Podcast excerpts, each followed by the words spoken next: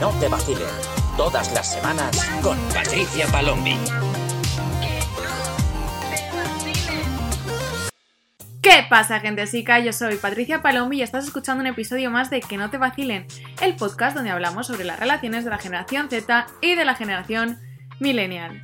¿Qué tal estáis? Bienvenidos una semana más al podcast. Esperemos que eh, la programación pueda continuar así, porque ya sabéis que hemos tenido un poquito de problemas con em, estas plataformas donde tengo que ir subiendo las cosas. El episodio 66 creo que fue. Eh, tuvimos muchísimo problema. Bueno, ya lo visteis los que me siguieseis en Instagram, eh, que era como, lo subo, no lo subo, este link funciona, este no, este tal. Entonces, bueno, de momento ya tenemos un episodio más que es el de hoy. Vamos a ver cuánto nos dura esta programación. Pero bueno, hoy estoy aquí para hablaros de un tema bastante interesante. Tiene que ver con algo un poquito más individual, no tanto tan de pareja. Y es algo, bueno, es un tema que me ha propuesto una persona que me escribió hace un par de semanas y me pareció un tema súper, súper interesante.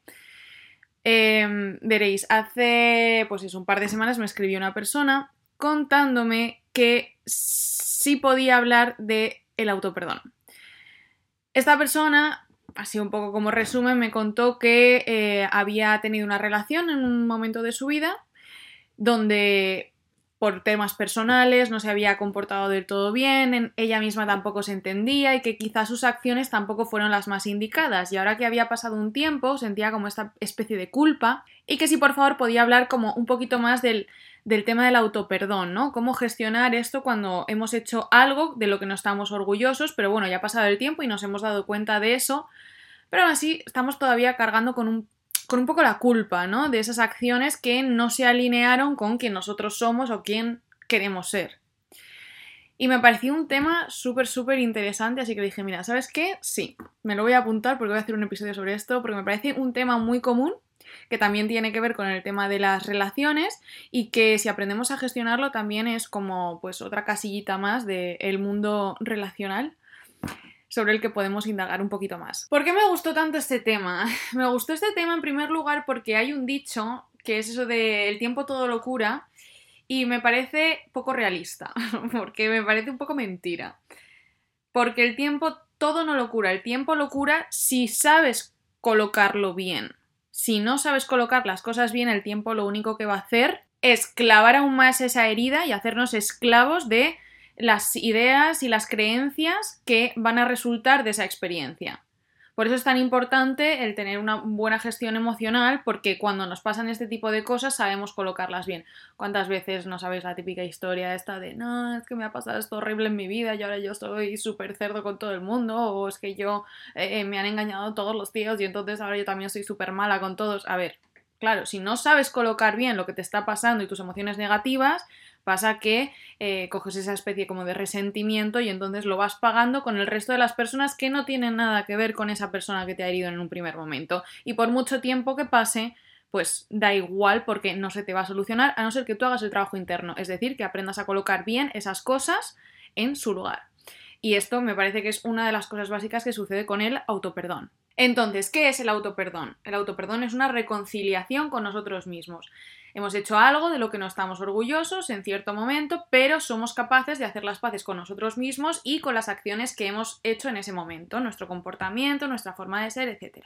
Y voy a empezar diciendo que, según mi punto de vista, una de las claves principales del autoperdón, antes de empezar a meternos un poco más en el tema, es eh, el amor propio.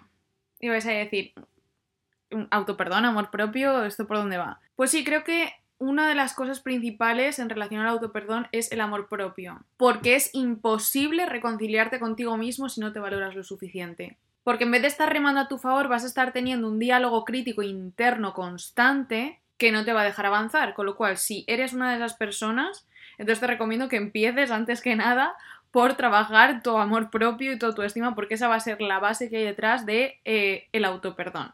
Es decir, el paso previo a todo lo que vamos a ver a continuación. Dicho esto, cuando pensamos en el autoperdón es generalmente porque ha habido una situación que nos genera una culpa y esa culpa nos atormenta. ¿Y por qué surge esa culpa? Porque has actuado en contra de tu código ético y moral. Así que lo primero que te diría es que identificases cuál ha sido el momento en el que tú has actuado de esa manera.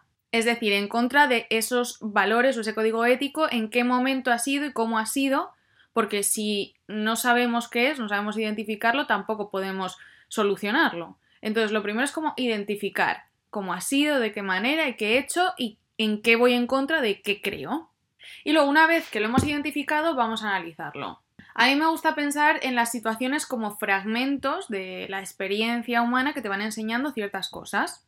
Pero para llegar a ese aprendizaje también tenemos que ver las circunstancias en las que estábamos nosotros y las circunstancias que nos rodeaban, porque los factores externos también influyen a la hora de mm, comportarnos de cierta manera. Y es que tenemos que entender que aquí nadie nace sabiendo. Todos vamos aprendiendo sobre la marcha y hay lecciones que tienes que ir aprendiendo según las vas experimentando. ¿Digo esto para excusarnos de nuestros actos? No. Digo esto para tener una visión más objetiva del problema. Porque generalmente cuando llegamos a estas situaciones y sentimos esta culpa, lo analizamos todo desde las acciones que hemos hecho nosotros mal, solo y exclusivamente porque son las que nos causan ese malestar. Pero no tenemos en cuenta todas las situaciones, las circunstancias previas ni las que nos rodean en ese momento para actuar de la forma en la que actuamos cuando realmente también influyen. Y una vez que ya hemos identificado cuál es el problema, cuál ha sido la situación, cuál ha sido nuestro comportamiento eh, y qué acciones han sido las que han hecho que actuemos en contra de nuestro código ético y moral. Eh, cuando hemos visto también cuáles eran las circunstancias objetivas que nos estaban rodeando, tanto a nosotros como a la circunstancia en general. Cuando analizamos todo eso, la clave es que asumas la responsabilidad de tus actos sí hice tal cosa, sí me comporté de tal manera, sí asumo la responsabilidad de mis acciones de ese momento. Porque en el momento en el que entiendes qué hiciste y por qué lo hiciste, haces tuyo ese error. No lo juzgas desde la perspectiva ajena ni con la mirada de otro, sino con la tuya propia y como tú sabes tus motivos, te va a ser mucho más fácil estar en paz con esas acciones y esa situación. Y ya como extra, si quieres, eh, que esto ya es una parte que es opcional, es sacar la lección de eso. Hay gente que lo hace, hay gente que no, hay gente que va por la vida y no va pensando que realmente sus acciones tienen un significado, las experiencias tienen un significado. Y luego hay gente que sí, que piensa que las cosas pasan por algo y que al final las cosas te están enseñando una serie de lecciones que tú tienes que aprender. Ahí también depende de ti si quieres aprender esa lección de em, de esta situación que te ha causado este malestar para que tú quizá en un futuro sepas gestionarte mejor, saber si eh, de nuevo te vuelve a suceder esta situación, si reaccionarías de esa manera o no y aprender un poco más no solamente sobre ti, sino también sobre tu relación con la vida y las situaciones que se te van a plantear en algún momento porque al final la vida es bastante cíclica y vamos a tener que enfrentarnos a las cosas una y otra vez. Entonces ahí ya depende de ti si tú quieres sacar también una lección o simplemente piensas que la cosa es estar en paz contigo mismo y no hay ningún mensaje oculto, digamos, detrás de cada situación.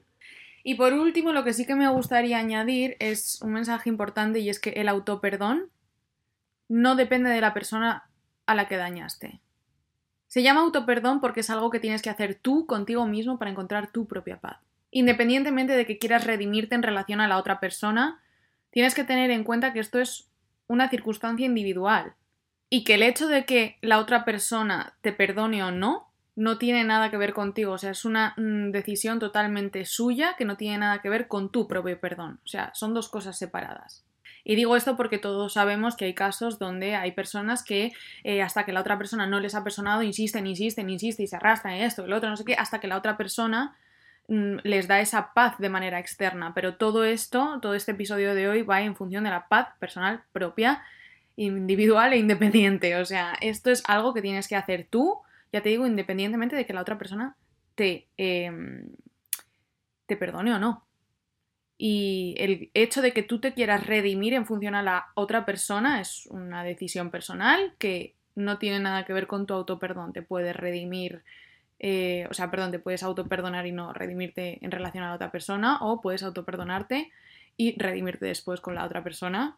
Pero ya te digo que el hecho de que la otra persona te, te perdone no tiene nada que ver con que tú hagas X o hagas Y y que tú estés en paz contigo mismo. El autoperdón es una forma de aceptar tus propias emociones y hacer las paces con ellas, entendiendo tus motivos y tus acciones. Y si la otra persona quiere ser partícipe de este proceso al final, fenomenal, pero si no quiere también es una opción totalmente válida y también tienes que respetarlo, pero te repito que esto no debe influir en tu perdón. Esto es una cosa tuya y el perdón externo es una cosa suya.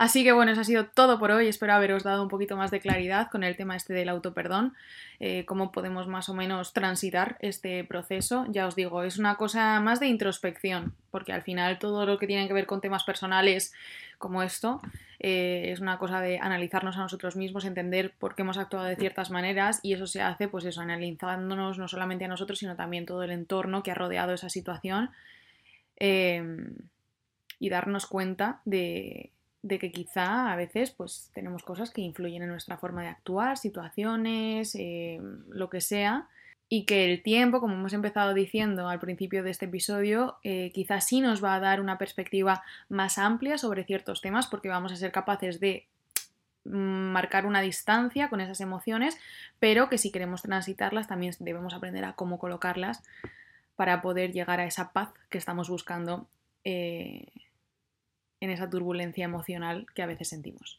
Ya sabes que puedes ir mandándome cualquier salseo, cotillo, lo que tú quieras que yo sepa al insta del podcast arroba que no te vacilen y no olvides seguirme también en mis redes sociales TikTok, Instagram y YouTube como arroba patpalombi y yo te espero en el próximo episodio. Que no te vacilen. Eh, que no te vacilen. Tía, que no te vacilen.